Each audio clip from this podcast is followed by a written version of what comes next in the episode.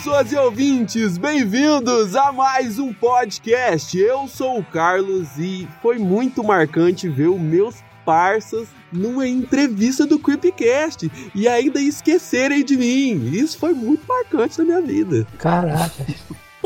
Você vai falar o ano todo dessa porra. É, é. Oi, gente, é a Mila. E nesse episódio de cenas marcantes, eu serei o seu nicho de terror. Porque eu tenho TDAH, não dá para lembrar das cenas marcantes de todos os gêneros. Fala galera, aqui é Gabriel Prod e nunca faça o número 3 em um bar cheio de nazistas. Hum, essa cena é boa mesmo, hein? Parece, você desenterrou, muito boa. Fala galera, pra mim a cena marcante, a mais marcante dos últimos tempos aí, é a cena do pai do Superman morrendo com a mãozinha assim. Não, filho, não me salve. Me dá gatilho, no podcast que eu fui burro, me dá gatilho. Para. Pô, o pior é que o cara tem velocidade da luz. O cara tem velocidade da luz, é só. Nossa, cara, dá pra salvar de várias formas. Ele. Não, filho, deixa eu morrer. Aí. Ah, meu pai morreu. Fala galera, eu sou o Negão e que não tem Rafael e Negão caso com Carlos. E esse é mais um Creepcast. Ai, a cena mais marcante da minha vida é ver meus amigos no topo, falar dos meus amigos, mesmo assim não se acharem nada, sendo que no meu coração eles são tudo pra mim. Um beijo pro meu amigo Kylie que tá aí. Não, posso falar onde ele tá, porque tem uns caras que é muito dele que vai na, na janelinha dele bater assim, pá, pá, pá. Amigo! Ele tá tentando se redimir esqueceu de falar de mim. Mano, como é que você. Não, tadinho, eu fico com dó que ficou muito em choque na entrevista e dá pra ver. Mas eu não entendo que, o quão em choque ele ficou de falar, ah, eu sou o fundador.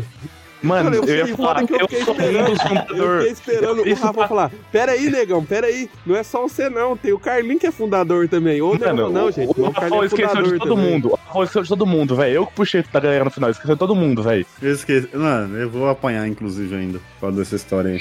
E é isso mesmo, meu querido ouvinte, hoje a gente vai falar aqui de cenas marcantes pra gente, tanto no terror, tanto no cinema, quanto em outras obras e outras artes. Então para tudo que você tá fazendo e vamos pros recadinhos e comerciais. Então já pegue seus fones de ouvido, conecte no seu aparelho, aumente o volume, porque tá pra começar mais um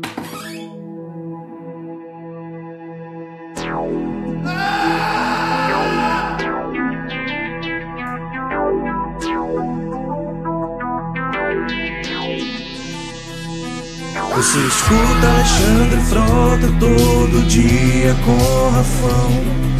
Ono da Xuxa com Carlinho Negão Ouve o creep, ouve o creep, ouve o creep, ouve o creep, ouve o creep, ouve o creep, ouve o creep Mari Fefe dão em filmes e vi João acham legal. Ouve o creep, ouve o creep, ouve o creep, ouve o creep, creep, creep. Nossos episódios são uma merda. É uma merda! Nossos episódios são uma merda. Nossos episódios são uma merda.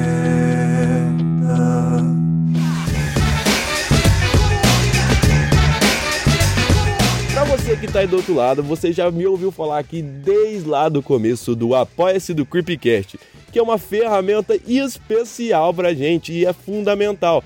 Porque virando apoiador do Creep, você pode nos auxiliar e ganhar suas coisas em troca. Você é, é, você é um apoiador, você ganha suas coisas em trocas lá no Após. Sendo apoiador, você ganha suas recompensinhas. E cara, tem o preço mínimo de 5 reaisinhos. Isso, preço mínimo de 5 reaisinhos. E você pode lá, tem preços maiores, preços menores, onde você pode contribuir pro Creep. E é claro que a gente não pega esse dinheiro e gasta com a gente. Não, cara, esse dinheiro é reinvestido todo no Creepcast e é muito especial pra gente para a gente melhorar cada vez mais os nossos conteúdos, a produção deles. Então, cara, vai melhorar de qualquer jeito. Só que vai acelerar o tempo de melhora com a sua ajuda aí do outro lado. Vai facilitar muito pra gente. E se você é fã do Creep e gosta da gente, não custa nada virar um apoiadorzinho, cara. É aqueles 5 reais aquela semana que tá sobrando, você sabe o que você vai fazer? Vai lá e apoia o Creep. É, Não, não custa nada, não custa nada essa ajudinha, ó. Tem, tem, ó, tem vários tipos de apoiador que você pode ser. E ó, eu vou te dizer um negócio. A gente tá reorganizando as recompensas para cada tipo de apoiador. Então futuramente você vai ser muito mais bem recompensado sendo um apoiador do Creep, cara. Então não perde tempo, o link tá aí na descrição e vai lá dar uma olhada. E é claro que não tem só o link do Apoia-se, como também tem das nossas redes sociais, tem do Instagram, TikTok, tem de tudo lá que você pode dar uma olhada. Então vamos, vamos para esse podcast, meu querido.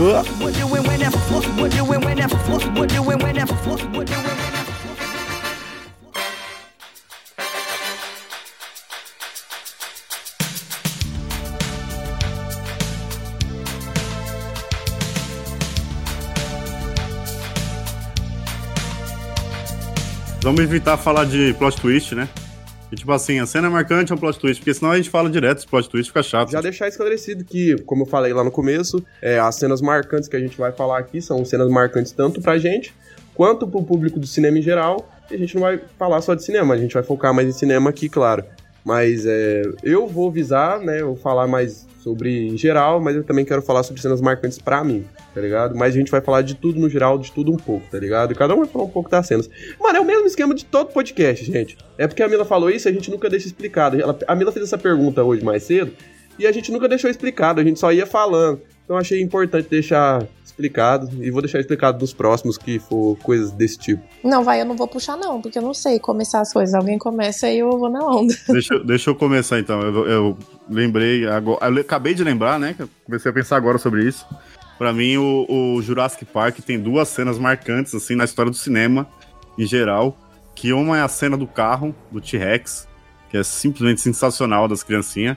E a, a cena final, que não é um plot twist, é só a cena final do, de- do T-Rex invadindo a, a sala lá e a bandeirinha caindo, assim. São duas cenas marcantes na história do cinema, tá ligado? Porque, tipo, é aquela coisa, né? Jurassic Park até hoje é muito bom. E a cena do carro, especificamente, a maioria dela é, é gravada com um animatrônico, né? Tem CG ali, mas a maior parte, a, a parte que ele vai. que ele sobe em cima do carro é um animatrônico mesmo. E a parte final lá da- dele invadindo o, o- o lugar do parque lá é muito foda também, porque a bandeira cai, ele grita, acaba o filme. E Jurassic Park é um clássico eterno. Então, tipo, essas duas cenas pra mim. Isso tem, tem mais uma cena ainda, que tem a cena que eles veem, a primeira, que virou meme, né? Que é a primeira vez que eles veem os dinossauros de verdade, lá os dois. Porra, eu acho essa cena a mais memorável. Porra, essa cena é muito boa porque você vai. Você vai vendo a reação deles, né? Você nem vê, tipo, o dinossauro em si, você vê só a cara dos dois, tipo, a, a mina levanta e, e, tipo, puxa ele e, e ele vai mexendo no óculos e vai tremendo. Com a trilha que é maravilhosa, né, Rafão? A- A trilha, e você vai vendo que, que eles estão vendo algo, tipo, muito foda só pela reação dos dois, assim, eles entregam muito bem. E aí é o Brontossauro lá, né? Aquele dinossauro pescoçudo lá que sai da água. E, porra, esse filme é sensacional. Tem uma cena que ele destrói um negócio de banheiro, alguém tá no banheiro, não tem uma cena assim? No É Jurassic da, Park? é da parte que tá lá do T-Rex. Tem um mano lá que tá... É, pra mim, quando eu penso em Jurassic Park, eu sempre lembro dessa cena. É que ele come o humano cagando, né? O humano tá no banheiro e aí ele derruba a- a- as paredes e fica literalmente o cara privado e o T-Rex vai lá e come ele privado e tudo. Essa, essa cena é muito boa. Esse filme é muito bom, não tem jeito. Um dos filmes que eu queria falar de uma cena, na verdade, que é a cena de Evil Dead 2, né, mano? Groove, a Mila falou sobre terror e eu lembrei dessa cena na hora. Foi a primeira cena que veio na minha cabeça, foi o Groove do, do Ash, que eu acho essa cena pica pra caralho. A trilha também é pica pra caralho e é engraçado e ao mesmo tempo emocionante junto com, com o filme, cara. Eu acho essa cena pica pra caramba, mano. E é muito marcante no, no mundo do terror, velho. Pô, E aí virou a marca registrada dele, né? Esse groove, né? Tanto que no, até no remake atual, aí no último que saiu até agora, né? Que vai sair outro.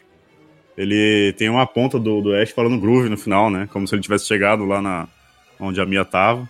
Mas virou a marca registrada do Ash, né? Do, do É, eu tenho um final de Ash vs Evil Dead que ele falando Groove também. Sim, clássico. Mais um clássico. O cara ainda sei que vai puxar uma cena de um bagulho de anime, porque acho que ele é os que mais curte, tá ligado? Mas, mano, pra mim, a minha cena mais marcante, também dos últimos tempos, mano, é a cena do, do Thorfinn, do Thors. É, você não tem nenhum inimigo, tá ligado? Tipo, um bagulho que me marcou pra caralho, tá ligado? É um anime que eu mais tenho consumido ultimamente.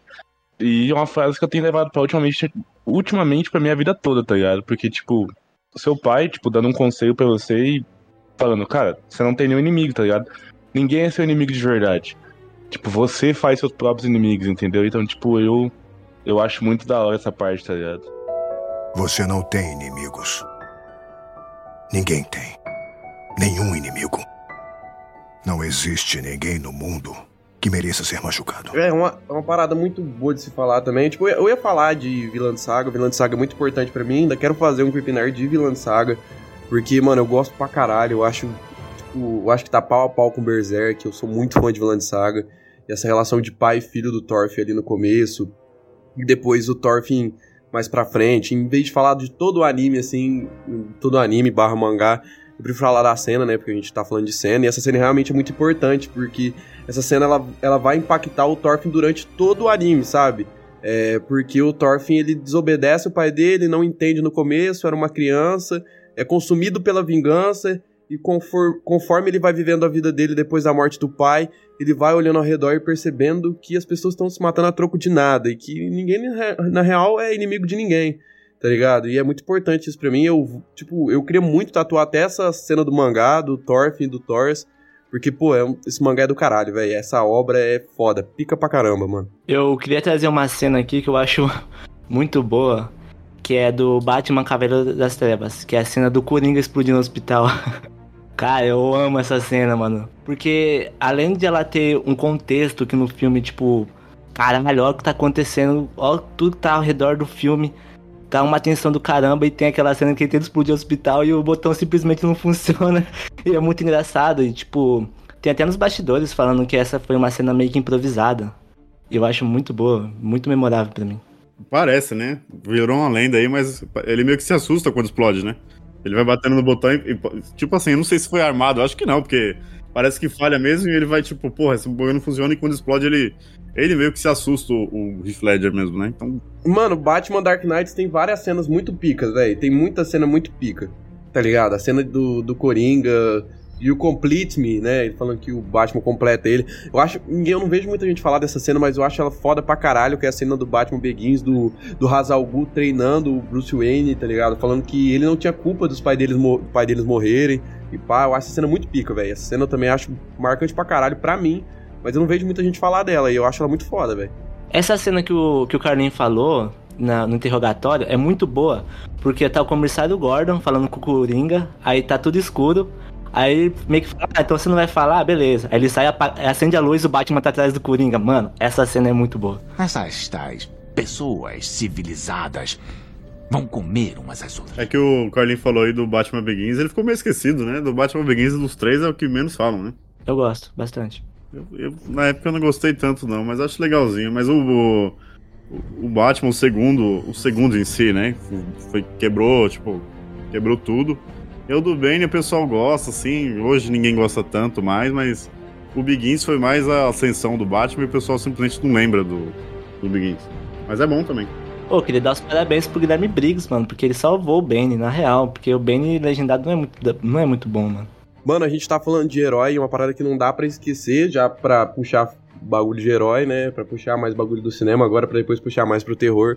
Eu queria falar de duas cenas muito importantes, né? E eu acho uma importante para mim e outra muito importante pro cinema, que é a cena do Homem-Aranha 2, do Peter no trem, que essa cena me arrepia. Toda vez que eu falo dessa cena, eu me arrepio, tá ligado? Toda vez que eu falo dessa cena, eu fico emocionado, eu gosto pra caralho dessa cena. Eu acho que é a melhor cena entre todos os filmes de heróis, é a cena mais importante dos filmes de heróis e é o melhor filme de herói já feito, tá ligado? Até porque minha relação com o Peter, o Homem-Aranha, é gigantesca de qualquer adolescente, né? Porque era o que o Stanley queria, né? Que o adolescente e, e, o cara que se fode, aquele cara que tá sem dinheiro, aquele cara que trampa muito, é, pô, se simpatize com isso, né? Porque é mais parecido com o herói real. Eu acho isso muito pica do Homem-Aranha. E essa parada de ele ser só um menino, que tá salvando todo mundo, e se esforçar, tá ligado? Eu acho muito pica essa cena. Essa cena é muito importante, ela é muito foda. Ela é muito, muito, muito, muito foda, velho. Ele é só um garoto da idade do meu filho. Eles olham para ele e falam assim, pô, ele é só um moleque, ele é só um menino, tá ligado? Ele tá fazendo tudo isso. Da idade do meu filho, o cara fala. Só puxando agora outra cena que também tem a ver com Homem-Aranha, e é de um filme não tão bom do Homem-Aranha, mas que eu acho essa cena muito marcante para mim, muito importante, porque eu tenho uma relação muito boa com meu pai, tá ligado? E a relação do do Peter do espetacular Homem-Aranha, que é a cena que ele escuta o áudio do Tio Ben após o Tio Ben morrer, porque até então na, no filme ele não tinha escutado. E aí ele vai e escuta, tá ligado? E aquela cena, tipo, juntamente com a trilha, que eu acho aquela trilha muito boa do, Homem- do espetacular Homem-Aranha 2, tem o da Hora do Pesadelo, que uma vez a gente ficou bebo pra caralho, a gente comentou emocionado dessa cena. Essa cena é muito marcante pra mim, porque, pô, a forma que o tio Ben fala com o Peter, é, volta pra casa, é, pô, e encoraja o moleque, pede perdão, entende que o moleque, ele passou por coisas fodas é, durante a infância dele, parece muito a minha relação com meu pai, a forma que meu pai fala comigo. Então essa cena conversa comigo de uma forma muito, muito importante pra mim, tá ligado? Pra mim, assim, nostalgicamente, emocionalmente, é- essa cena é uma das melhores, tá ligado?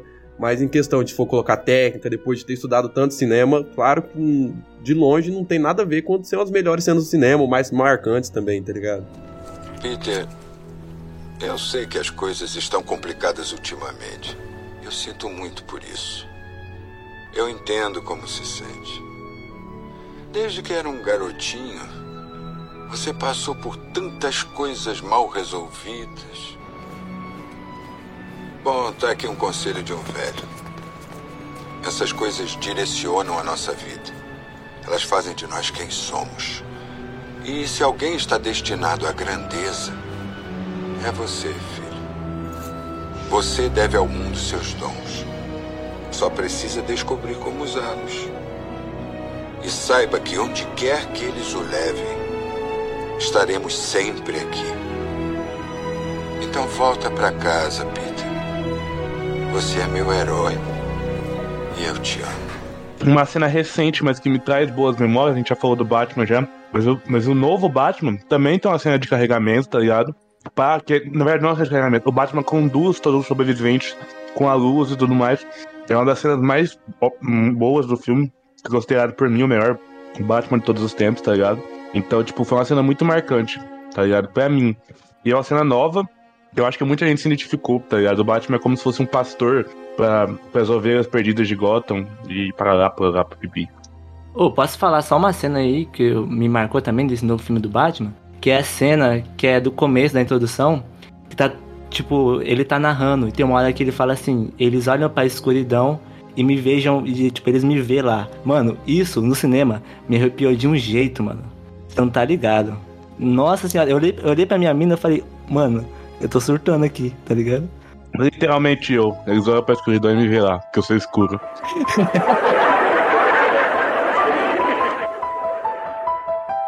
A primeira cena de terror que me marcou na vida, que é do Exorcista.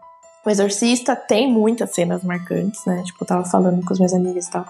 Cada pessoa tem uma cena de Exorcista que marcou. Só que pra mim é muito, muito louco porque tem uma história. Tipo, eu assisti muito nova. Eu tinha acho que oito anos, não recomendo. Eu fui assistir com minhas amigas e tava meio que no começo ainda dessa coisa de DVD. Tô me sentindo muito velha agora, mas tava meio que no começo. Então a gente não, não tava acostumado ainda a mexer em DVD. Então a gente colocou o filme lá, a gente tava morrendo de medo, até do menu do DVD a gente tava com medo. Então a gente não queria olhar o menu, porque tinha alguma coisa naquele menu. Então, tipo, eu fechei o olho e cliquei em qualquer coisa. Eu achei que ia pro filme, acabei que eu cliquei errado e foi pra cenas extra, alguma coisa assim. Então, tipo, começou já no trauma. Porque a gente não começou o filme normal, já foi uma cena escrota. E era a cena da menina virando o olho. Que é, tipo, entre todas, a mais de boa. Só que me marcou muito, porque cliquei, simplesmente apareceu aquela cena do nada. A minha amiga gritou tão alto. Na época, eu tinha oito anos. Eu tava com um copo de coca na mão. Eu joguei o copo no chão, porque eu achei que eu ia ficar surda de tão alto que o grito da minha amiga era. A casa inteira foi ver o que estava acontecendo. Foi tipo um evento. Então essa cena me marcou por causa disso. O, o Exorcista, eu tenho a, mesma história. Eu assisti quando tinha uns 7 ou 8 anos também. Quando passou no SBT, eu era molequinho. Acho que eu tinha vai, uns 10 anos. Porque Passou no SBT? Passou Caralho. no SBT. Eu tinha, eu tinha uns 10 ou mais, porque em 2000, 2001, o Exorcista foi. Tiveram essas cenas adicionadas aí. E ele voltou pro cinema, né? Eu era molequinho, eu lembro que minha prima foi assistir. Eu queria ver e era só, tipo, tá ligado? E aí passou no SBT depois com essas cenas. E aí eu. Era uma. O Exorcista era uma lenda urbana, né? Tipo, todo mundo sabia que tinha um negócio que morreu gente lá e blá. blá. Então, tipo, juntou eu, meu primo, um monte de gente lá. Eu ia pro prédio do meu primo e tinha um monte de moleque lá. Gente juntou, tipo, uns oito moleques pra o Exorcista. E foi isso, tipo, todo mundo se cagando, tá ligado? A gente tinha medo do comercial do Exorcista, a gente tinha medo de tudo. Pode o demônio viver entre nós? Como ele se manifesta? Com que ele se parece? Todas as faces do terror num filme imprevisível. Você nunca sentirá tanto medo. Os horrores do sobrenatural no filme que deu origem à espantomania. O Exorcista, um grande sucesso do cinema, finalmente liberado para a televisão. Breve, no seu cinema em casa. E aí cada cena, tipo, você olhava pro lado, a pessoa não tava olhando pra tela, ligado? Pô, Exorcista, tipo assim, era uma lenda urbana muito boa, assim, pra criançada dos anos 90, mas totalmente errado, né? Tipo, uma criança não deveria ver o Exorcista sem cortes, né? Mas acontecia. Traumatizou, né? Traumatizou boa parte da, de todo mundo aí, eu sou um deles. Eu tenho medo do Exorcista até hoje, eu tenho quase, sei lá, tô fazendo quase 35 anos e eu tenho medo do Exorcista pra caralho ainda. E eu nem sei falar a cena que mais me dá medo, mas sei lá, pô, a cena da escada, ela desce a escada é muito creepy, porque ela desce de costa, e essa cena foi adicionada no, no recente, né, no último que saiu, então, pô, é, é, sei lá, o Exorcista é muito estranho. O último que, o último que vai, o último vai sair, né, vai sair Exorcista esse ano. O Exorcista voltou ao cinema com, acho que, um, sete minutos de cenas que foram gravadas e não tinha ido pra versão original. Essa cena da escada da aranha é uma delas, tá ligado? Dela Mano, a cena do exorcismo também é muito pica, velho. É muito pica. Me dá medo até hoje, tipo assim. Ah, pá, vocês já assistiram filme de terror, até o cu fala chega, sim. Mas quando chega aquela cena, o padre falando assim, ah, não sei o que lá, não sei o que lá, lá ah, aqueles gritos desgraçados no fundo, mano. Cara, aquilo me quebra, aquilo lá me, me destrói, mano. Aquilo lá, aquela cena me destrói. Essa cena da aranha aí, se você prestar. É porque depois de velho. Mas é literalmente uma mulher, né? Se você olhar uma mulher muito grande assim, não é a Regan, obviamente. É uma mulher gigantesca descendo de costa. Fisicamente é impossível. Uma... É, O, fisicamente. demo- o demônio, o demônio aumentou o corpo dela, porra. É, era, era, era literalmente uma ginasta, né? Fazendo a cena, porque a coitada da Linda Blair não ia conseguir fazer com 12 anos. Tinha uma lenda, uma lenda urbana desse negócio, na minha época, pelo menos, que falavam que ela quebrou não sei quantas costelas fazendo essa cena. Na Não, época eu super não. acreditei. Inclusive, na, na época não, até você falar isso agora. Que eu tava pensando aqui, eu falei, é, pera, acho que não. Não, existe uma lenda dela quebrar, mas é porque ela usava. Ela usava por baixo da camisola, tipo, umas travas, né? Pra, ela, pra cama jogar ela e ela puxar de volta. A câmera é tipo uma máquina, tá ligado? Porque ela tinha que flutuar, o caramba, e puxar a menina. Então, tipo, existe essa lenda porque ela se machucou realmente nisso aí. Mas não na cena da escada, na cama mesmo. Tipo, a cama tinha que, tinha que fazer um monte de coisa, então a câmera ficava uns caras atrás mexendo, tá ligado? Anos 70, mas era bem engenhosa a cama dela lá. Na, época, na sua época, mil anos 70. é. É a época da minha alma. Brincadeira, Mila. Você e o Rafão são os idosos que estão dentro do meu coração. Não, e, e o, a gente foi no bar lá e a Buta chegou e não me reconheceu. Ele falou: pensei que você tinha uns 20 anos. Ca- É, mano. Mano, ô, ô Carlinhos, Ele o Yabuta de falou- velho. O Yabuta, o Yabuta falou assim, caralho, mano, é, pá, ele tava, tipo, contando a minha vida, tá ligado? Mano, esse cara no grupo é um viado, pá. Aí o Rafa falou assim, ô, eu tô no grupo. Eu falei, aí o Yabuta falou, tá? Eu falei, é, mano, esse cara é o Rafão, caralho. Aí ele falou: mano, eu pensei que você tinha 20 anos de idade. Falei, pô. Mano, é igual os caras, mano. Quando os caras falam, tipo assim, mano, quando você tem, eu falo 20. Eu falo, mano, pensei que você tinha 25, caralho. Eu falo, é, 20, porra. Eu sou novo. Mano, eu achei que tinha 19 ainda, mano. Eu tô perdido nos seus 19. A cena final dos Jogos Mortais 1 é marcante pra caralho já. A cena que o velho levanta é. Bam, bam, bam. Bam, bam, bam, bam, bam, bam, É, bam, bam, pô, bam. essa, trilha é foda pra caralho. Tanana, panana, panana, E o velho lá, o filme inteiro deitado lá. Pô, mas Aí é no plot final. twist. Do... Hã?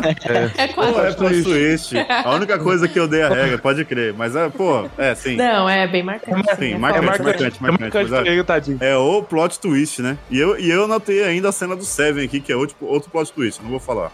Exclui, exclui. Mano, eu queria falar. Eu, eu tô falando do terror, eu tô falando dos filmes, tá ligado? Várias vezes aqui o Carlinhos já falou de Patrulha do Destino. Das séries que mais marcaram da minha vida. E eu uso a- o bagulho do Larry Trader, porque é o personagem que eu mais me identifico, tá ligado? É o bagulho de aceitação, dele se aceitar como pessoa, dele às vezes, muitas vezes se entender como uma pessoa má, mas ele, no fundo, ele só queria se, se ver como bem, e ele se vê como uma pessoa má, tá ligado? E pra mim a cena mais marcante desse, dessa, dessa série é a cena onde ele se despede do namorado dele, do amante dele, e toca Moon River, tá ligado? E aí eles estão no, tipo, eles num âmbito. O, ele tem um poder que ele, que ele é um homem negativo. Dentro dele tem outro cara, outro ser, tá ligado? E esse ser consegue conectar uma dos dois pro âmbito, tipo, pro céu, pro, onde as pessoas morrem, tá ligado? Não quero dar nome. E aí, mano, os dois estão, tipo, dançando, pá. Ele se aceita como homossexual. Ele se aceita como o cara é o grande amor da vida dele, tá ligado? E toca Moon River do Frank Ocean, que, pra quem sabe, é uma das músicas favoritas de todos os tempos. Tanto a versão do Frank Sinatra, da Aretha Franklin, é, do Frank Ocean. E aí no final, ele, o cara tá morto ele fala: Obrigado por ter feito tudo na minha vida. E obrigado por, e fala obrigado pra alma dele também, tá ligado? Pro, pro homem negativo. E aí eu tava no, E geralmente eu tô numa fase muito depressiva da minha vida, tá ligado? E quando eu vejo essa cena, eu sinto que eu, que eu posso agradecer as pessoas, tanto que me fizeram bem, tanto que fizeram mal, tá ligado? Isso me toca muito, tá ligado? Tipo, as pessoas têm que partir, tá ligado? tanto pelo seu bem, tanto pelo seu mal, você tem que se libertar das coisas ruins e boas, entendeu? Para você conseguir seguir sua vida. Tem uma cena que eu queria trazer aqui, que é de um filme recente até, mas para mim é um dos melhores filmes que eu já vi na vida, que é Mad Max Fury Road. Que é a cena do começo, quando ele tá preso no carro e todo mundo, tipo, tá numa loucura atrás da Furiosa. Eles entram num tornado, mano. Essa cena é linda e muito marcante para mim, que eu achei ela muito foda em vários aspectos. Mad Max é foda. O Mad Max dá pra elencar umas 10 cenas também. Mad Max foi o melhor filme que eu vi no cinema, assim. Não o melhor filme em si, mas a, melhor, a melhor experiência que eu tive no cinema, porque o filme é aquela loucura toda. E depois desse primeiro ato aí, que, que literalmente o filme mostra que acabou o ato, né? Que tipo, tem aquele tornado lá e blá blá blá blá. Aí o filme acalma e fala, pô, acabou o primeiro ato do filme. Quando acabou esse ato, eu lembro até hoje que tava todo mundo, tipo, travado no, sistema, no, no, cinema, assim.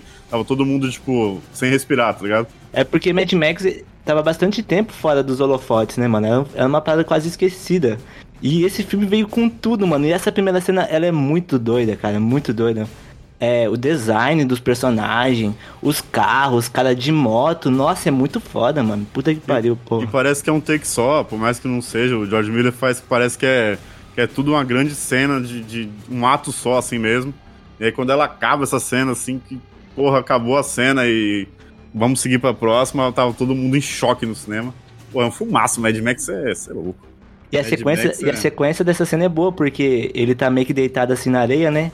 Aí o sangue dele ainda tá na loucura, porque ele tá com o sangue do maluco lá, né? Ele levanta assim, tipo, Mó, mó pilhadão, mano. Boa, esse filme é muito bom, vai tomar no cu. Esse filme é o que mais se aproxima uma, uma experiência de, sei lá, você usar muita droga.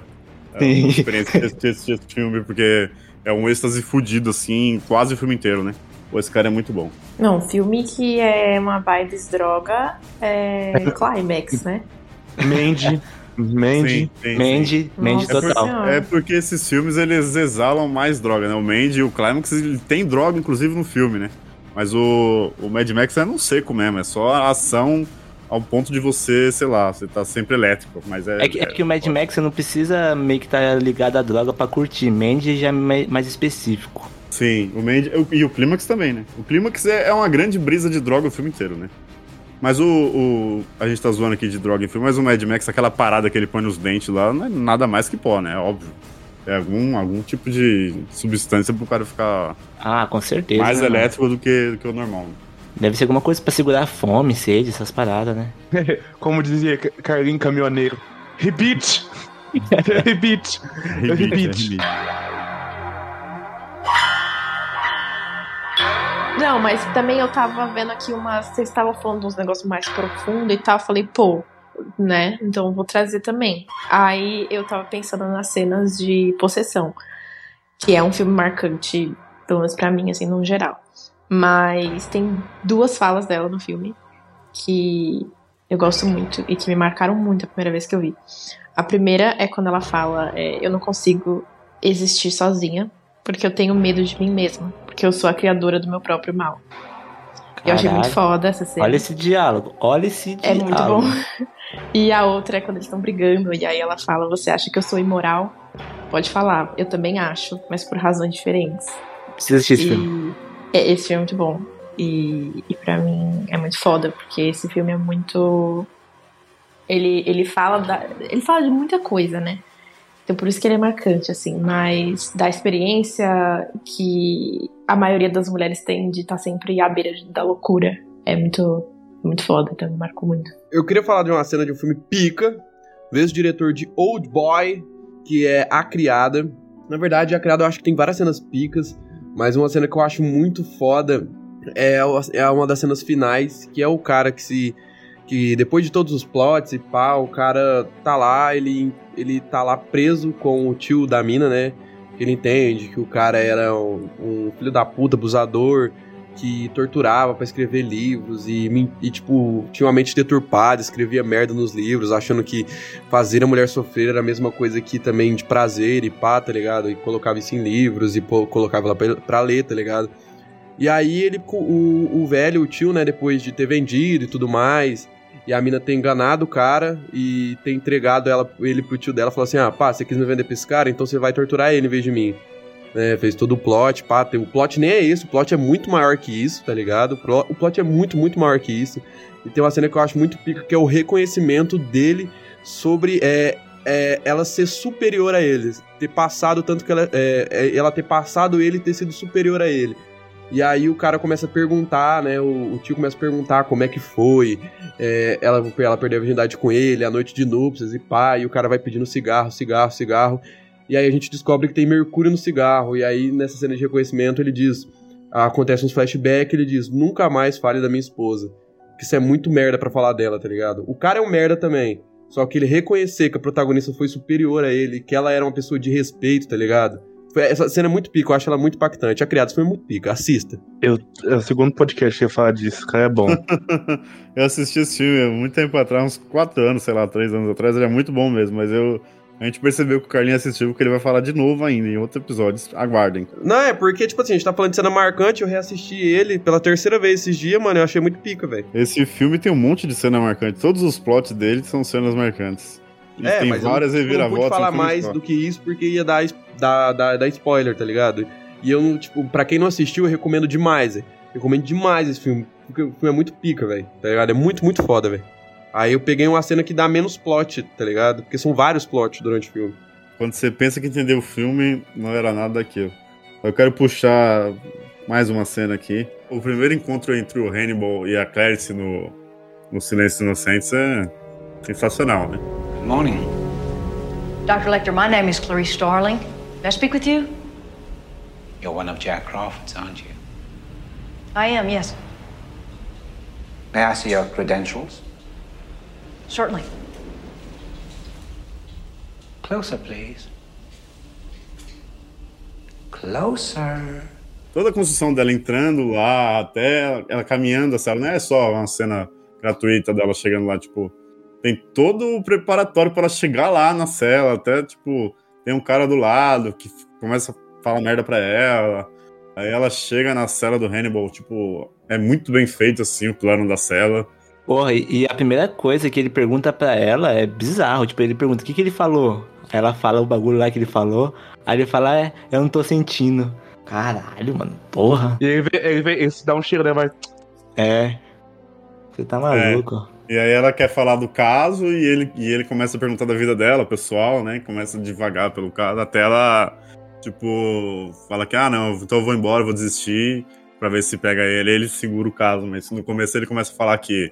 Começa a falar da vida dela, que ela era um garoto do campo, que ela foi criada com cavalos, caramba, blá, blá, o cheiro dela. Mas, porra, toda a cena em si, tipo, mano, a atuação do, do, do Anthony Hopkins, tipo, o cara ele não é imponente, ele é franzino, tá ligado? Mas sei lá, dá um medo do cacete dele, velho.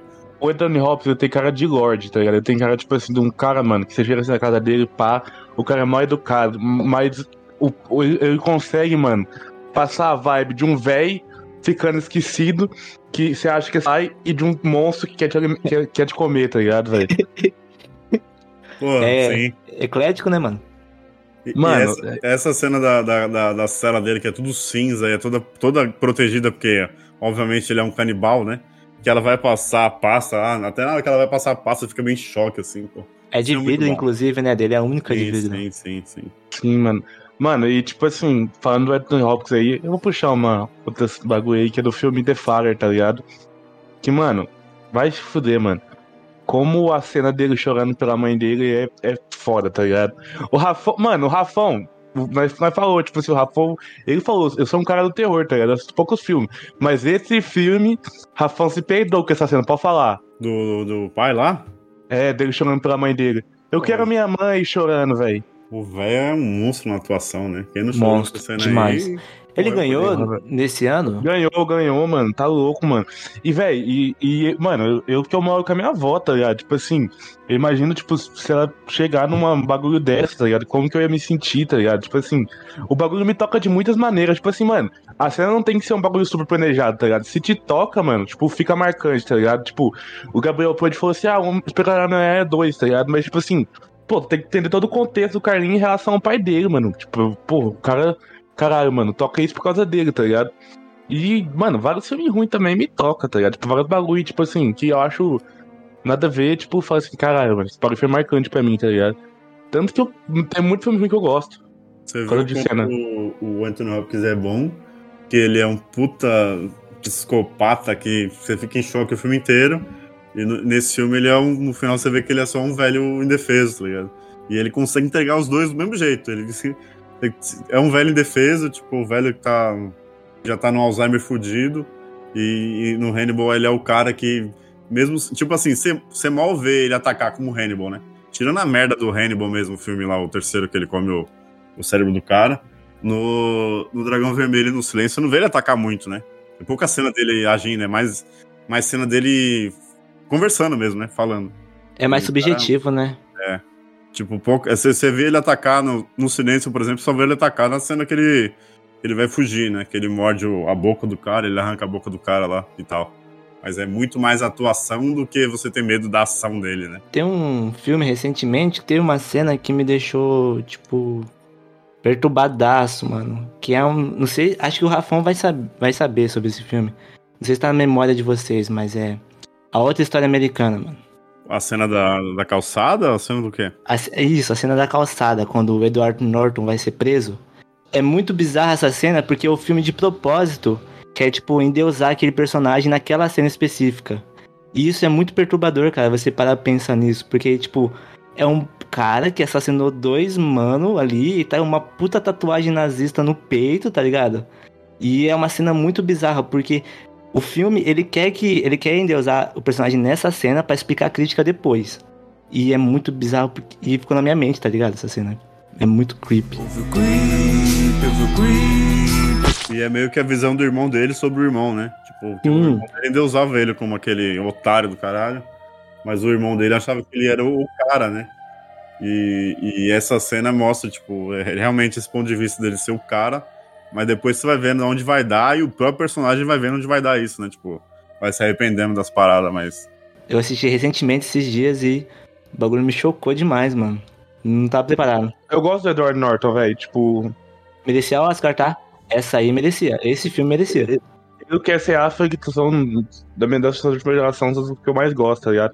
O Cassie Affleck, mano, eu, eu não queria falar de uma cena específica, mas num filme que me marcou, tá ligado? Como especificamente todo, mano. Manchester à beira-mar. Esse filme, eu posso dizer que é literalmente eu. Eu sou o cara do Manchester à beira-mar, tá ligado? Outro filme de que não é de terror que o Rafão falou assim, caralho, esse estranhamente, tá ligado? Tipo, mano, é, eu não posso dizer que eu perdi tudo, que eu não tive fita, tá ligado? Mas eu perdi muita coisa, mano. Eu já tive no estado do, do, do cara do Manzera Mar. Eu não conseguia chorar, não conseguia fazer nada, não conseguia ficar feliz, tá ligado? As oportunidades que eu tinha jogar lá fora, mano. E, mais uma vez, mano, um bagulho que aconteceu, pá, e me marcou, tá ligado? E esse filme é maravilhoso, tá ligado? Vai, tipo assim, não é maravilhoso, mas, tipo assim, você vê, mano, que, tipo assim, o cara, ele se auto-jura todos os dias, tá ligado? Ele fez as merdas que ele fez e continua fazendo merda, tá ligado? Tipo, isso é ser humano, tá ligado? Tipo assim, eu, eu acho que marca mais é, é de ver a caixinha, tipo assim, de a gente ver que. A gente descobrir como ser humano, a gente se identificar nos filmes, tá ligado, mano? Tipo assim, porra, muita gente acha, cara, o cara do Manchester do Superman é, é bosta, ele acabou com a vida dele, com a família dele, não consegue se perdoar, a mulher dele quis voltar pra ele, não quis, tá ligado, pá. Mas, mano, é isso que acontece, mano, quando a gente se acha fudido, se acha o pior cara do mundo, tá ligado? Tem duas cenas muito boas de atuação desse filme, falando sobre atuação, que é a cena da delegacia, em que ele tenta pegar a arma lá, que você vê só a explosão dele. E a cena que, que ele conversa com a ex-mulher dele, que inclusive, não sei se ela. Se ela ganhou o Oscar, ela foi indicada só pra essa cena. Ela tem literalmente uma cena no filme, mas ela é muito boa também. A, a mina que faz a ex-mulher dele. Que é essa cena deles conversando na rua e você vê. Sei lá, você vê a falta de emoção no cara, assim, é bem estranho. É da hora esse filme. Mano, eu tava pensando num filme que não é terror, só que ele é terror, que é Lolita, né? Ele podia ser terror. O remake ou o original? O remake. O original, ele é muito antigo, ele não consegue pegar a essência realmente do livro, né? Eu acho que o remake consegue um pouco mais. Porque ele acaba mostrando as cenas mais, vamos dizer assim, feias, né? Que o original não quis mostrar. O original é estranho, né? Não, não, não, dá, não causa aquela sensação de impacto. É, eles quiseram tirar cenas impactantes, só que tirando elas, você também tira a parte principal da história, né? Porque assim, o cara ele sexualiza a menina, né? Uma criança e tal, e ele meio que quer fingir que ela age como adulta, que ela é muito madura e tal, e eu acho que tem umas cenas muito impactantes nesse filme, que são cenas onde ela é claramente uma criança. Então tem uma que, tipo, ela começa a surtar começa a gritar com ele, tipo, é, me mata, igual você matou a minha mãe. Ela começa a ter um surto típico de, de birra de criança. Mas eu acho que é muito impactante por conta disso. Você acaba esquecendo pela, pelo jeito que eles constroem a narrativa e tudo. E é um filme longo, então às vezes você dá uma esquecida ali, aí eles colocam umas cenas que às vezes são sutis até, tipo, ela de Maria Chiquinha, ou ela, tipo, comendo um chiclete, brincando com chiclete, que são muito aleatórias. Colocando o pé elas... no vidro do carro. É, ela, é, elas são muito sutis e, curtas, assim, só que elas são propositais para isso, para você, tipo, opa, isso é literalmente uma criança. Então eu acho que causa muito impacto. Assim. E tem aquela cena lá, né, que não é muito bom a gente comentar, mas tem aquela cena lá que é bizarríssima. É a cena do ato, você disse? É, da cadeira. Uhum. Ah, é sim, do Kubrick, é do Kubrick esse daí, né? A remake. É, não, peraí, não. O original dele. Eu tô pensando, no, o, o remake desse aí é o que tem aqui. Esqueci o nome daquele cara, mano. Ele faz sempre um. Ele fez o Ozymandias na série do Watchmen. É esse daí? Um ótimo ator, inclusive. Um pouquinho mais recente é Hereditário e Midsommar. Porque o Ari Aster adora uma decapitação. E as duas cenas das cabeças me impactaram muito. É a primeira coisa que eu lembro. Eu acho que é o que muita gente também lembra quando fala desses filmes. Principalmente Hereditário, é a cena da cabeça da menina, né? Depois. Nossa senhora, essa é de, é de fuder, mano. Mano, a própria menina tendo, tipo, o bagulho ficando vermelha lá, porque comeu amendoim é. É, é marcante, tá ligado? Essa... Amendoim. Comeu amendoim, olha no que deu. É avelã, né? Essa que que cena é? do Hereditário aí eu vi no cinema também. Foi da hora, hein, mano. Porque todo mundo. Não, da hora não se a cena, né? Sim. Igual um idiota, mas é. Foi da hora a reação do cinema, tá ligado? Porque todo mundo vê, tipo, ela passando mal lá, aí tá no carro. Aí, tipo, quando acontece a cena, pô, a mina vai colocar a cabeça pra fora, a gente já imagina, né? Aí quando acontece a cena, tipo, o Arias é um desgraçado, ele sabe muito bem construir, tipo, pra te incomodar, porque depois que acontece a cena, ele podia muito bem cortar pro outro dia e, pô, beleza, a mina morreu e uma fatalidade. Mas assim, ele deixa muito tempo o moleque reagindo a isso, tá ligado? Pra você digerir a cena. Tipo, você vê com o moleque a reação dele, depois você vê ele na casa dele ainda, ainda reagindo aquilo. E é uma cena muito seca, nem lembro se tem trilha sonora, acho que nem tem. Não tem, não tem nada, é tipo, toma. É. Só o poste, a cabeça e foda-se, tá ligado? Então, tipo, o cinema todo ficou tipo, caralho, a mina perdeu a cabeça mesmo. E aí ele, ele deixa você digerir, tipo, uns 5 minutos ainda, a, a porra do, da, da, da, do acidente, tá ligado? Porra, ele é, ele é muito desgraçado. E Não, acho a que mãe do... achando o corpo sem cabeça no carro, meu Deus. Sim, porra. a cena do Midsommar da, da pedra, pra mim, tem essa reação também. É meio, que, é, é meio que já você já espera que vai acontecer alguma coisa bizarra, mas mesmo assim, quando pulam lá e. Sei lá, o, o ambiente que eles estão, né? Eu lembro mais dessa, da cabeça dos velhos tudo esbagaçado assim na pedra. É. Não, e eles pulam na, na, pedra e o velho acho que ele bate meio que a perna ou a canela, sei lá. Só sei que é muito seco assim do que eles pulam, é muito croto. A do Hereditário é muito mais marcante. A do Hereditário é melhor. A do Hereditário é melhor. Sim, sim. A do Hereditário Não, é melhor. Não, a Hereditário é mil vezes melhor, mas eu acho Midsommar um filme bom pra porra.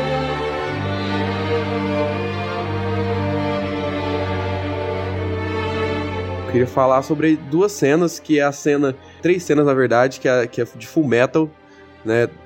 Do anime Full Metal Brotherhood e do mangá Full Metal, né? Que é a cena do Ed atrás da porta pela primeira vez, que ele entende que ele e o Al, talvez a, a porta deles estejam no mesmo lugar. Porque quando eles foram fazer a transmutação, eles estavam, eles fizeram juntos. Então talvez a porta deles estivesse conectada, né? E isso deslancha depois para muito mais coisa no anime. E é a cena em que você vê a garra do Ed em querer ajudar o seu irmão em, tipo, até, até gravei um podcast Camila sobre Supernatural e, ela, e a gente fala sobre essa dependência dos irmãos, que também tem Fullmetal, de, de como o Ed precisa mais do Alfonso do que, do que o Alfonso precisa do Ed, e a garra do Ed em querer é, poder terminar essa parada que é quando a porta puxa ele, ele vem de volta, né, e dá aquela cena de arrepio, tanto no, na, na dublagem. Acho que dublado essa cena até sai com melhor com a dublagem arrepiado, do Marcelo mano. Campos, tá ligado? Tô arrepiado. Espere por mim, eu vou voltar, tá ligado? Vou até pôr pro editor falar, tá ligado? Mas eu, quando o Ed chega atrás da porta, ele vê o corpo do Alfonso, tá ligado? E ele fala assim, vamos comigo. Ele fala, não né? posso ir, você não é meu corpo. Pera aí, porra, gente, você está cagando no pau. Oi, desculpa, Que mano. que é isso? É a cena em que o Ed, ele realmente ele vai atrás da porta pela primeira vez, ele vê o corpo do Alfonso, o corpo do Alfonso fala, não posso ir com você, porque você não é o meu corpo, tá ligado? E aí a porta puxa ele de volta, porque ele não podia ficar lá, né? Ele só fez aquilo para atravessar um lugar que ele precisava atravessar. E aí, quando, quando a porta puxa ele, você pensa, pô, a cena acabou, e aí ele volta falando, espera por mim, eu vou voltar, eu ainda vou voltar aqui pra te buscar, tá ligado?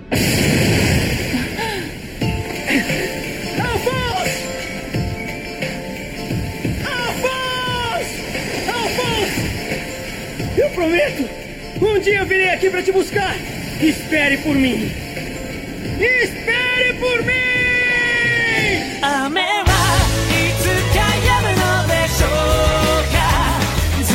Cena é muito emocionante para mim porque mostra a garra do Ed, tá ligado? Mostra como o Ed tá disposto a mudar por causa dessa parada, mudar por causa dos erros, de de, de, de tá ali, tá ligado? Querer ser autossuficiente, mas infelizmente não é, porque ele é um moleque, ele é uma criança, tá ligado? Ele é muito egudo e ele vai perdendo o ego conforme vai acontecendo essas paradas. E tem outra cena muito importante também para mim, que é uma cena depois que o pai, né, o vilão do anime ele, e do mangá, ele puxa a alma de todo mundo e aí o anime começa, pá, era pra ele ter puxado, aí você vê que o Hohenheim, o pai do Ed, que foi, tipo, totalmente criticado pelo próprio filho, ele tava viajando para poder salvar todo mundo de um plano maior do que tudo, né? E que todo o país deles era, na verdade, só para fazer um, uma chacina. É, já era tudo planejado. E aí a cena em que a alma de todo mundo vai voltando pro corpo com a música de abertura. É, a música chama Rain, tá ligado? Acho, e começa depois que a alma, a alma entra num bebê. E com o choro do bebê a música entra, tá ligado? Eu acho a cena muito emocionante, acho muito pica, tá ligado? É, até hoje, se eu ver essa cena, eu choro. E tem a cena que para mim é importante, tá ligado? Que é a cena do Ed, pela última vez atrás da porta, que ele entende que é, o bem mais precioso dele seria a troca equivalente, né? Porque o Fumeta fala sobre trocas equivalentes que seria a troca equivalente ao que ele mais queria, que era o corpo do irmão dele de volta, tá ligado? Que seria toda a habilidade alquímica dele. A árvore, o portão, tá ligado? E ele troca tudo isso quando o cara pergunta: pô, você vai trocar tudo isso a troco de nada? Você vai perder sua habilidade com alquimia, pá, em troca do corpo do seu irmão? E aí o que, que você vai fazer? Só que aí o Ed, logo no começo do anime, ele diz que os alquimistas são os mais próximos de Deus. E depois de toda a construção do anime, ele perde aquele ego dele não totalmente, mas perde e diz: pô, eu sou um ser humano, não consigo salvar nenhuma garota, quem dirá as outras coisas. Ele consegue, tipo, sentir todo mundo chamando ele para voltar e que ele estaria com todo mundo estaria esperando ele para ajudar ele, tá ligado? E que ele não precisava querer ser tão autossuficiente assim, porque ele é um ser humano incapaz de salvar uma garota indefesa, tá ligado? E essa cena mostra o quão é importante para mim Fullmetal na minha vida e, tipo, como eu me relaciono muito com o personagem, tá ligado? E para mim é uma das maiores cenas de, dos mangás já feitas, tá ligado? O Metal conecta muito comigo também, mano. Por causa. Sabe, mano, você tá ligado, né? A pessoa que tem irmão, assiste aquela porra lá, fica pilhado, porque é muito. Muito forte a relação do Al com o Ed. É muito. É tudo muito bom. E tem uma cena que não sei se você curte, mano, mas é uma cena que eu acho muito foda, que é a cena que tem um poste atravessado o Ed. Ele tá com uma dor do caralho e ele precisa. E o Ed usa a energia vital dele, né? Ele precisa tirar aquilo lá, já fazer alquimia para se curar. Eu acho essa cena Nossa, muito. Porra, o cara tá fazendo de tudo mesmo, mano. É muito bom. Já tô vendo que eu vou ter que assistir o Full Metal, hein? Pra quem, pra, quem não, pra quem tá aí do outro lado e já viu Full Metal, eu, eu coloco muito essa parada do Ed dual como eu e Negão, porque eu me vejo muito como Ed de tomar as decisões de fazer cagada. E o Negão se fuder mais do que eu, e eu tomar como culpa, tipo, terminar uma parada de ajudar a parada, ajudar o, a, o nego em tudo, tá ligado? Porque eu preciso me redimir, tá ligado? E talvez eu precise mais do nego do que ele precise de mim. Então acho que essa relação entre mim e o nego me lembra muito a do Ed dual, tá ligado? Mano a, cena, mano, a cena mais marcante de irmão que eu já vi na minha vida foi a seguinte, mano. O Rafão saindo do quarto dele, puto, falando assim: Ô Kelvin, seu filho da puta, compra a porra de um chiclete, caralho. Os demais todos os meus chicletes, pô, eu tô sem fumar. Compra o chiclete, filha da puta. Se você não comprar, não vai se pegar na porrada. E o Kevin jogando FIFA. E o Rafa xingando ele de todas as formas. Compra a porra do chiclete, pô. Foi a cena mais marcante que eu já vi na minha vida, mano. E eu falando, e aí depois disso, mano, o irmão do Rafão comeu outro, comeu outro maço de chiclete. E eu falei isso, mano, seu irmão comeu outro maço de chiclete. Falou assim, gordo filha da puta, mano. Eu tô comprando tudo chiclete, eu não compro nenhum, mano. Puto, mano, puto. Essa é a mais marcante de irmã. Mila, se você tivesse lá, você ia ficar tocado, igual eu fiquei, mano. Dois irmãos brigando por um fardinho de house. Sabe aqueles bagulho de seis house? seis house não, de seis tridentes, mano. Os dois estavam se degradando por causa disso, mano. Os dois ficou. Mano, os dois são tão irmãos que ficaram juntos sem fumar, tá ligado? Só que os dois não, não combinaram de que comprava chiclete que não comprava. Foi a cena mais marcante da minha vida, velho. Literalmente isso. E ele não comprou, tá? Mas ele, ele, ontem ele falou que ele, que ele tá diminuindo no traje também.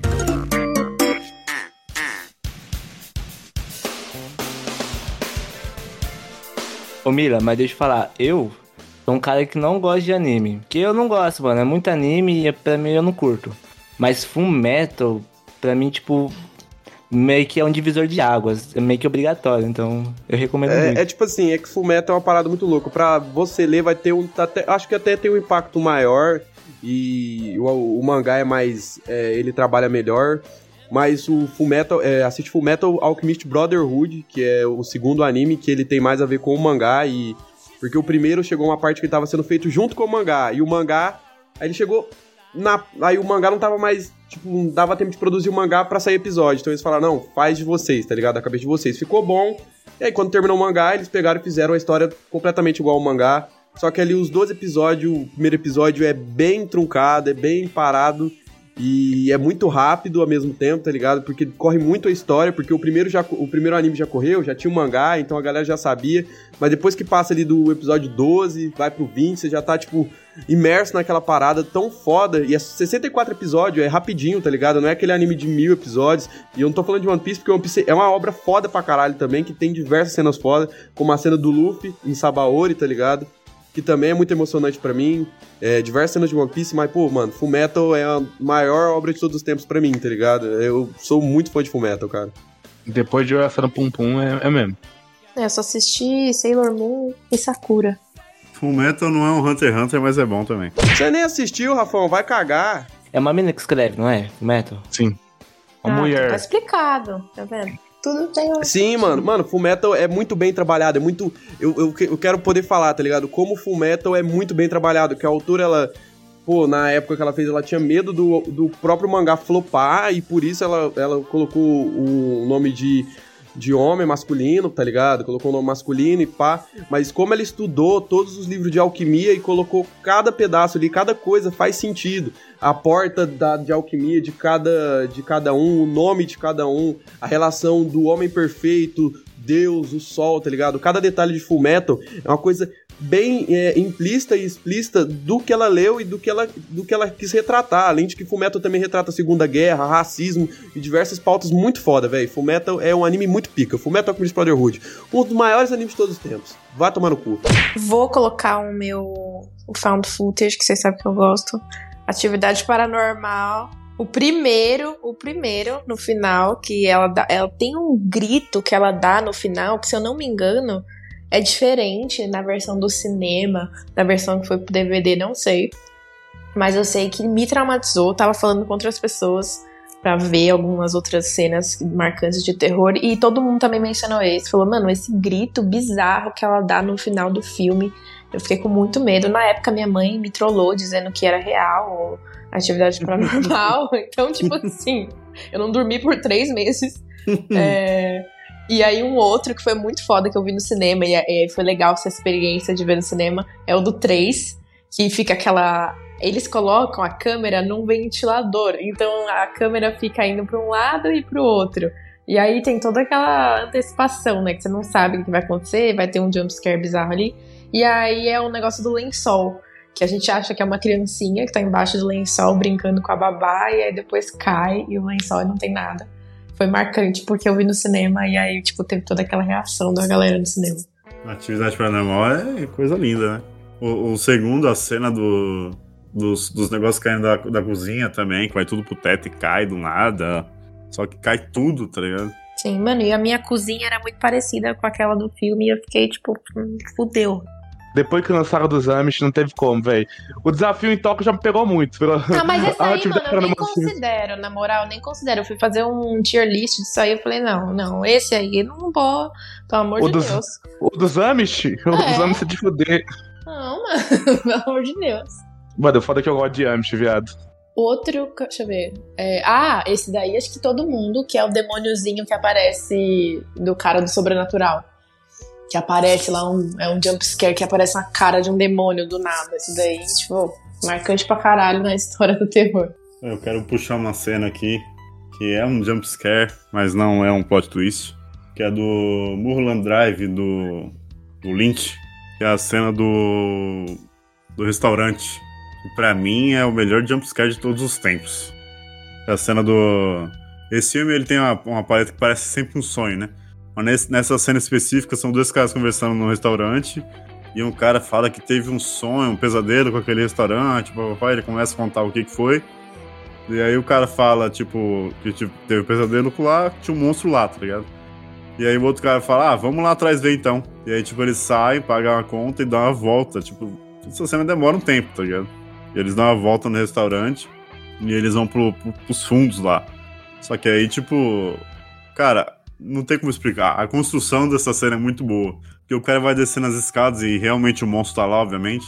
E aí, quando ele bate de frente com o monstro lá, tipo, o jeito que é gravado, tipo, o susto que você toma junto com o personagem. E, e ele simplesmente cai, tipo assim, o cara praticamente falece com um susto, tá ligado? Fica assim, muito bem construído, tipo, sei lá. Parece que o James Wan baseou naquilo ali, tá ligado? É a cena perfeita do jumpscare é simples, efetivo pra caralho. A câmera segue o cara até lá, o monstro é bem feito. Pô, essa cena é sensacional. Ô, eu queria trazer uma cena só pra meio que ser um pouquinho diferenciado aqui, que é de uma animação. Que me fez chorar pra caralho, que é Coco. Viva a vida é uma festa. Sim. Tem aquela musiquinha lá no final. Mano, mano, pera aí, pera aí, eu vou chamar um cara aqui. Neguinho, vem cá! Ué? Fake no microfone. O que, que você acha de Coco, A Vida é uma Festa, mano? Bom pra caralho. Eu chorei assistindo esse filme. É bom, gordinho? Canta como é que é a música? Lembre de mim. Pois eu tenho que partir. Hoje eu tenho que partir. Lembre de mim. Se esforce pra sorrir. Não importa a distância, nunca vou te esquecer. Cantando a nossa música, o amor só vai crescer. Pô, essa parada é muito forte, mano. Eu comunico com você, mano.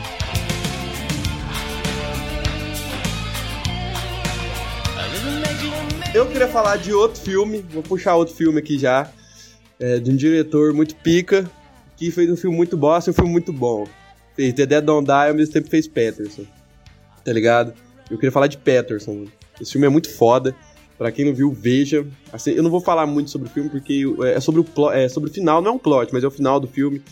É um cara, é um cara que escreve poesia. E ele vive uma vida normal. Ele trabalha normal. Tem uma vida feliz com a esposa.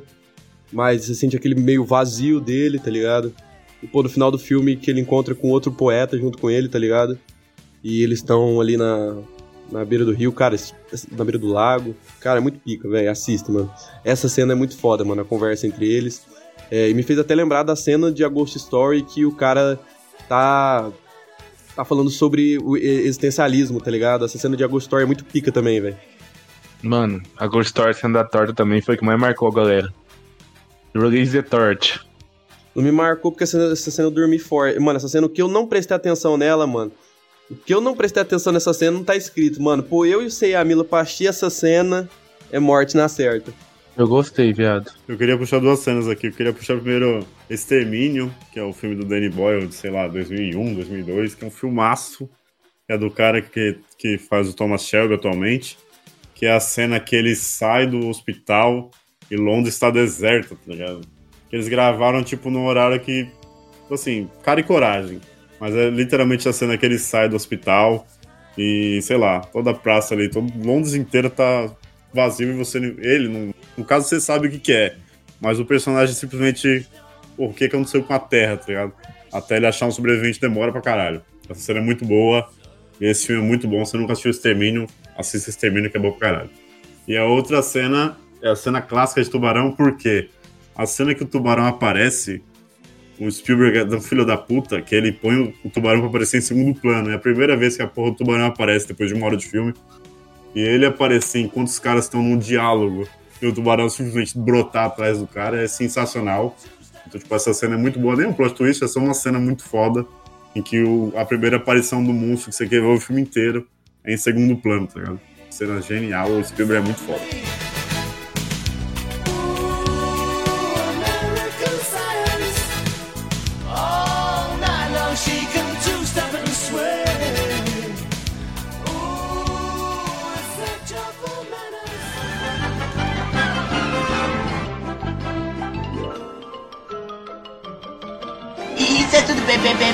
Pessoal.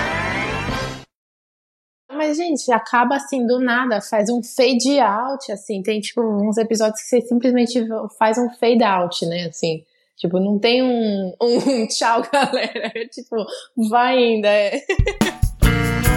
A edição deste podcast é feita por bancodecérebros.com.br.